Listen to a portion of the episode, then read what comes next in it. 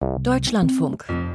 Computer und Kommunikation. Die Nachricht ist gerade mal 24 Stunden alt. Eine der wichtigsten Banken aus der kalifornischen Hightech-Region, die Silicon Valley Bank, wurde gestern unter staatliche Verwaltung gestellt. Ein Insolvenzverfahren droht. Und es ist kein Zufall, dass es eine Bank aus dem Eldorado der IT-Branche trifft. Denn auch die Internet- und Computerbranche schwächelt schon seit längerem. Entlassungswellen finden nicht nur beim völlig aufgewühlten Internetdienst Twitter statt. Was bedeutet nun das Bankenfiasko für große wie kleine Technologieunternehmen im Silicon Valley, Markus Schuler? Das sind natürlich sehr schlechte Nachrichten. Vermutlich werden wir Dutzende, wenn nicht gar Hunderte Insolvenzen die kommenden Tage und Wochen erleben.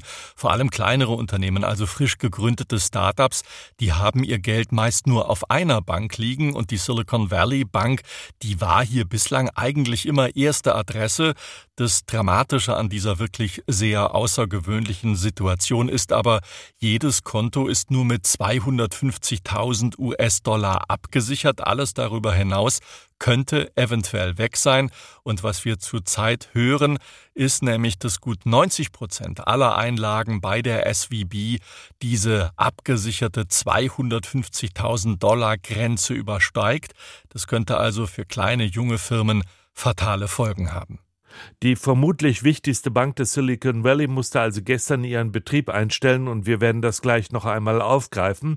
Sprechen wir aber erst einmal über die große Entlassungswelle, die im November begann. Google, Amazon, Microsoft oder Meta, um da einige zu nennen, haben gerade mehrere Zehntausend Mitarbeitende entlassen.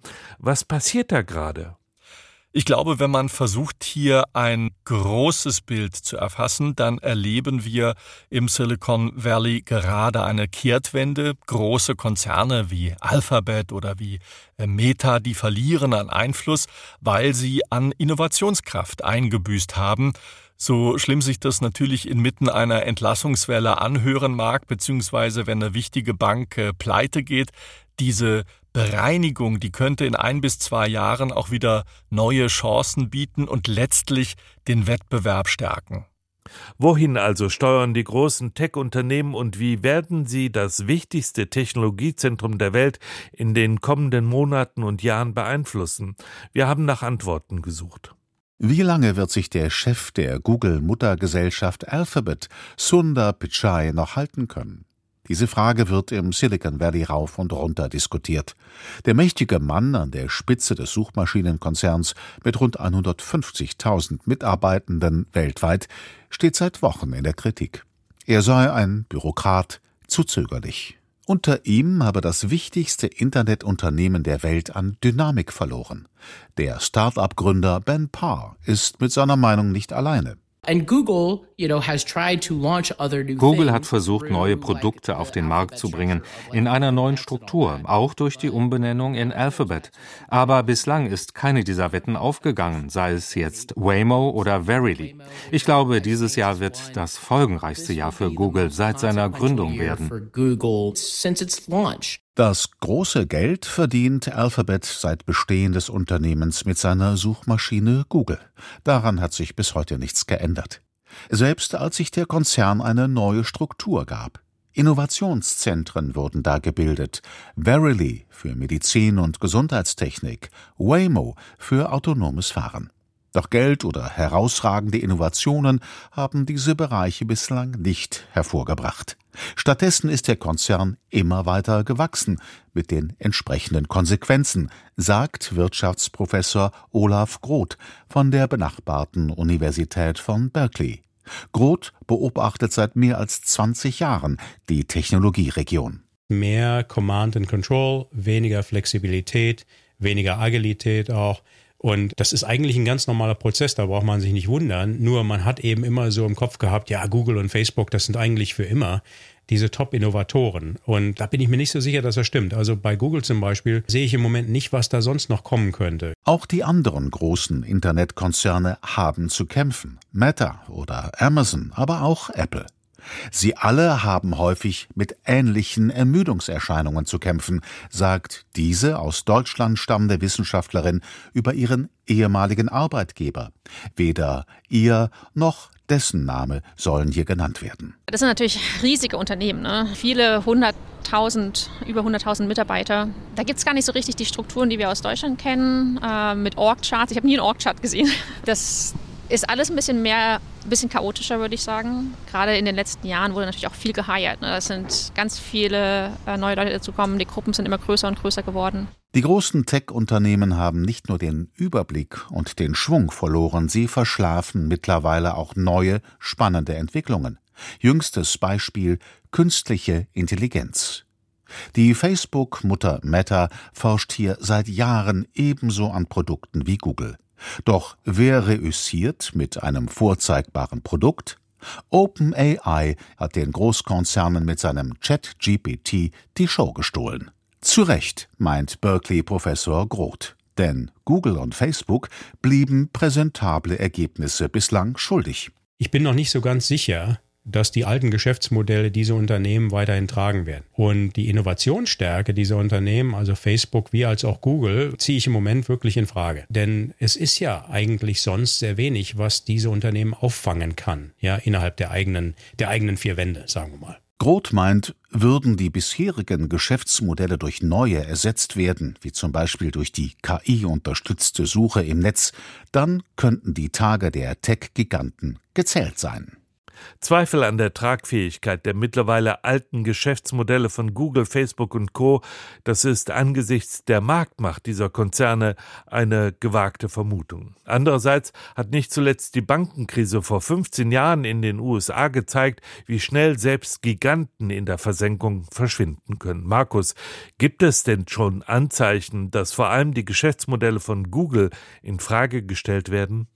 Also ich denke, das Thema KI, künstliche Intelligenz, ist hier sicherlich ein gutes Beispiel. Binnen weniger Wochen hat Microsoft nach eigenen Angaben 100 Millionen tägliche aktive Nutzerinnen und Nutzer mit seiner KI-Suchmaschine Bing erreicht. Das ist ein kleiner Achtungserfolg.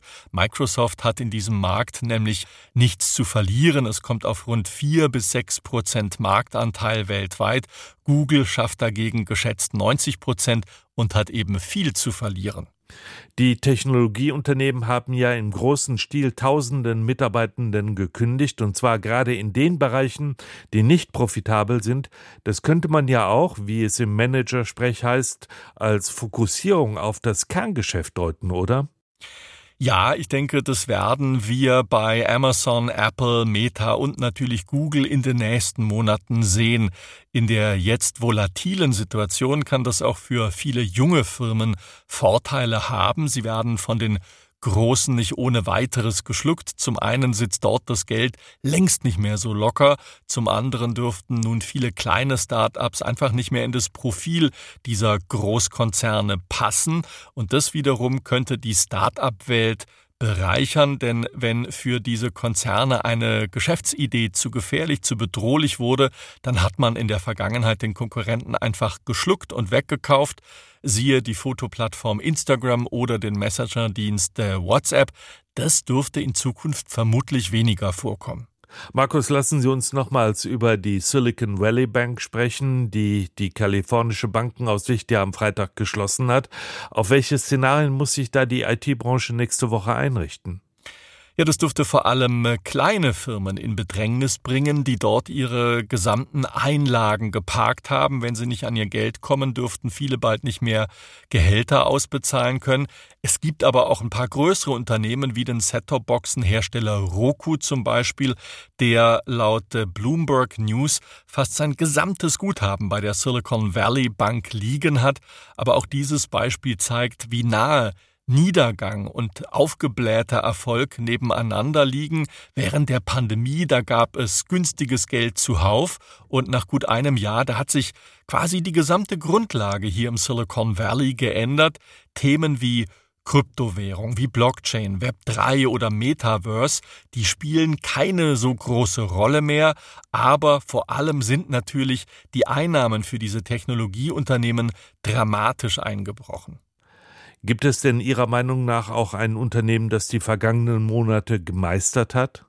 Da muss man sicherlich Apple nennen. Das Unternehmen unter Tim Cook, das hat anders als seine Nachbarn nicht exzessiv neue Leute während der Pandemie eingestellt, sondern strikt die Ausgaben im Blick behalten und es zahlt sich heute positiv aus, auch wenn bei Apple die Verkaufszahlen bei seinem Verkaufsschlager, dem iPhone, leicht rückläufig sind. Das Unternehmen steht solide da und dürfte wahrscheinlich um Massenentlassungen anders als die anderen Technologiekonzerne in den kommenden Monaten umhinkommen. Die großen Tech-Unternehmen der IT-Branche werden schwerfällig und müde. Darüber sprach ich mit Marco Schuler. Vielen Dank.